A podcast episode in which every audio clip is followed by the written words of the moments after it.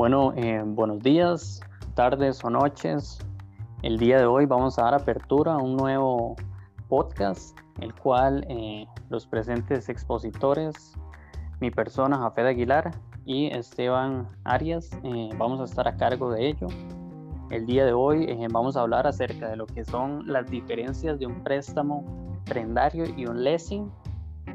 En este caso, en el colega Esteban Arias eh, va a empezar a hablar acerca de lo que es un préstamo prendario. Entonces, eh, si gusta Esteban. Saludos ahí a todos los que nos están escuchando. Entonces, si nosotros ponemos en términos sencillos que es un préstamo prendario, podemos hablar como analogía lo que es un empeño. Que eso básicamente es que yo hago entrega de un artículo, un activo o un bien para que, es la, que la institución financiera, ya sea un banco o una prestamista, me den como la entrega de un dinero para yo poder comprar otro, de, por ejemplo, un carro, una casa o algún equipo que ocupe para mi empresa, uso personal.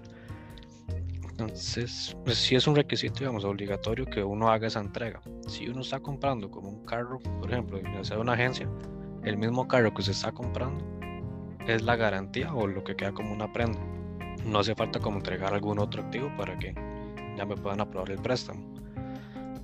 como algunas características de este tipo de préstamo va a ser que normalmente si es un activo nuevo es que si se hacen préstamos a más largo plazo, entre 7 u 8 años. Si uno está financiando un activo ya usado, ya qué sé yo, como unos 5 años, 6 años, si él me lo financian de igual manera, pero a menos plazo, como 5 años igualmente o 4 años inclusive. dependiendo del negocio que uno esté haciendo, ah, porque uno algunas veces ve, algunas veces, perdón, uno ve en las agencias que dice como tasa cero o, cero prima, ya lo ya, eso, el banco no le va a pedir que haga, pague una prima, pero si no, normalmente el porcentaje que uno debe aportar es un 20 y un 30%, depende de los requisitos del banco.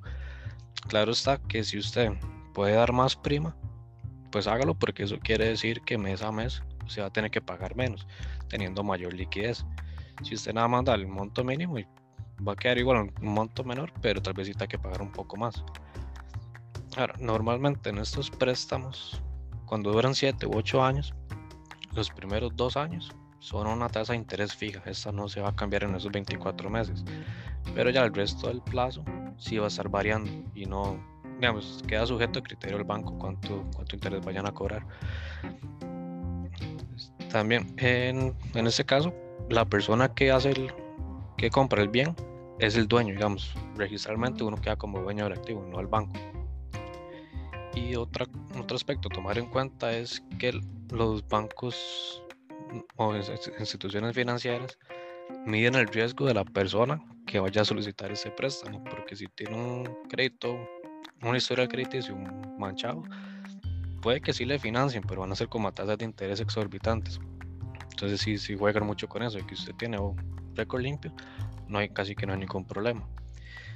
En cuanto a requisitos, lo que los bancos piden es, bueno, la autorización para hacer los estudios bancarios, para ver si ellos sí, sí asumen el riesgo más a financiarle este equipo que quiera adquirir.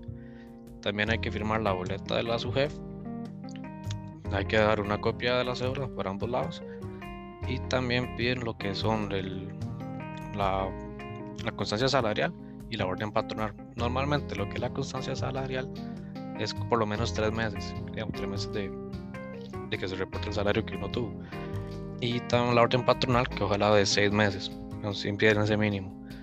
Y para los que son como empleados independientes, o si se les pide como una como un CPA que, de los contadores, registrando como todos sus estados de cuenta, el dinero que, que tuvieron de entrada y también de salida, para ver si, si sería rentable o beneficioso hacer ese, ese préstamo. ¿Qué pasa si yo como persona no puedo en cierto momento ya no poder pagar con los préstamos? Ya sea porque me quedé sin, sin, sin, trabajo, algo así. Hay ciertas pólizas que lo cubren a uno, pero si uno no las tiene, si ya lo, le cobran muchos intereses o si se da lo que es la, el, la entrega del, sea el carro o el activo que haya comprado. si gusta, sigue usted con lo que es el préstamo leasing. Muy amable Esteban, este, yo también quiero darle un poquito de énfasis a esto de lo del préstamo prendario. Este, bueno, en el, en el crédito prendario la persona que toma el crédito es el dueño del vehículo, registralmente aparece a su nombre y puede hacer cualquier gestión. Y cuando digo cualquier gestión, eh, por ejemplo, salir del país a su nombre, claro está, tiene que pedir una autorización al creador en caso de que exista una prenda para tramitar la salida ante el registro público, como bien lo menciona Esteban, este, el seguro está a nombre de la persona que está registralmente ante el vehículo, la responsabilidad civil en caso de un accidente es eh, propiedad eh, del, vehículo, ¿verdad? Como tal. y bueno, en respecto en la modalidad del leasing, en cualquiera que hablemos, tanto en financiero o operativo, el propietario del bien es la arrendadura y la arrendadura a su vez asume la responsabilidad civil, ¿verdad? En caso de un accidente, eh, por ejemplo, está aquí, se excluyen temas eh, penales que si los asume quien directamente conduce el vehículo, ¿verdad? Como tal.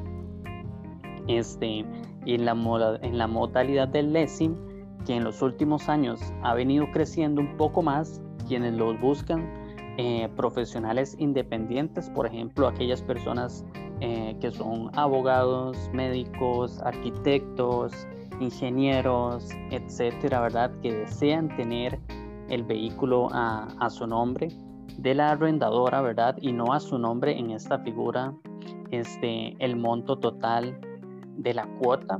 Y cuando hablamos de la cuota, la amortización más los intereses, ¿verdad? Se convierten para efectos eh, de los profesionales independientes en un gasto, un gasto que ellos pueden registrar en su declaración de renta.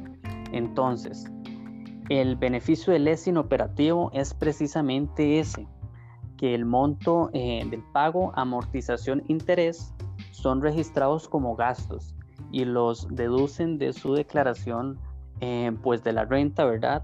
Este, algunos otros eh, elementos han motivado en los últimos años la adquisición de, ventas de vehículos por leasing. Eh, el simple hecho de, por ejemplo, de no tener el vehículo a mi nombre por un tema de seguridad. No quiero que aparezca, no quiero que aparezca tener el bien a mi nombre, ¿verdad? Eh, también tenemos casos de personas que por alguna situación especial, eh, personas que desean también tener sus bienes a nombre de la arrendadora, por ejemplo, porque son personas que están en un proceso de divorcio, de, de separación, etcétera, de bienes, ¿verdad? Y desean, pues, de alguna manera trasladarlos a la arrendadora en una modalidad que, pues, que como digo, ha venido creciendo y básicamente está enfocada precisamente a profesionales independientes. Sin embargo, bajo la, la figura del leasing financiero es exactamente igual a un crédito prendario. Actúan en forma igual, solamente que la propiedad del bien en el leasing eh, financiero es de, de, la arrendadora como tal, ¿verdad? Este, y en el criterio prendario a nombre de la persona que, que adquirió ese bien, ¿verdad? Que adquirió el vehículo. Este, ahora bien, me preguntarán ustedes cuáles son los requisitos, em, documentos que una familia, persona tendría que presentarle a un banco para optar por una opción de financiamiento o de arrendamiento, ¿verdad? Bueno, aquí vamos a dividir entre personas asalariadas, perdón, y personas eh, independientes. Entonces, Em, bueno, en el caso de personas asalariadas, es necesario pues evidenciar sus ingresos mediante la constancia de salario, ¿verdad? O bien eh, la orden patronal, ¿verdad? Que ya la persona va a estar eh, registrada en el sistema de la Caja Costarricense del Seguro Social para obtener eh, la orden patronal si no, lo más fácil ahora es presentar la constancia eh, de salario, ¿verdad? Eh, llenar la solicitud de crédito, documento de identidad eh, y utilizar a la entidad financiera, ¿verdad? Para que la autoridad financiera pues pueda obtener esa información del SIC o del, su jefe para conocer cuál es su comportamiento eh, pues de pago histórico, ¿verdad? Este, ahora bien, ¿cuáles son los tiempos de respuesta? Una vez que la persona presenta esos documentos en promedio, bueno, en promedio dura este, un día o de un día para otro, con toda la documentación completa, ¿verdad? El banco ya puede extender una solución en el caso de personas independientes. Em, es importante que se debe presentar una certificación de un contador público autorizado, ¿verdad? Esta certificación este, debe contar con un estudio de al menos un año.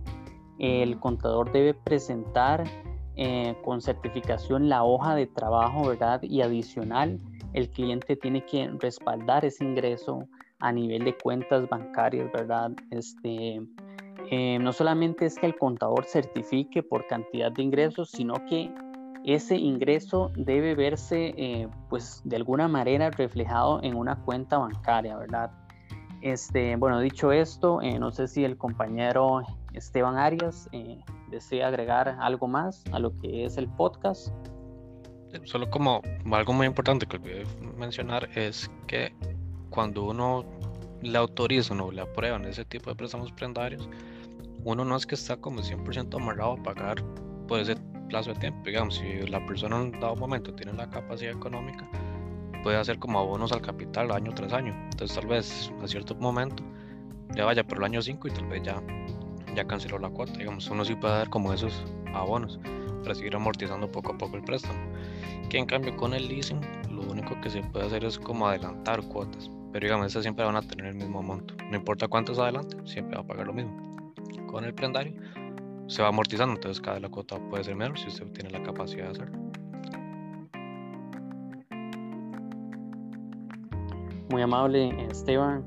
Este, bueno, dicho esto, eh, damos por finalizado lo que es el podcast de diferencias de un préstamo prendario y un leasing. Recordarles que visiten nuestra página de Facebook, Hablemos de Números CR, o en YouTube, Hablemos de Números CR. Eh, también eh, nos pueden escribir si tienen alguna consulta al correo. Y pues estamos por acá en nuestros próximos podcasts. Les agradecemos por estar en sintonía. Muy amable, gracias.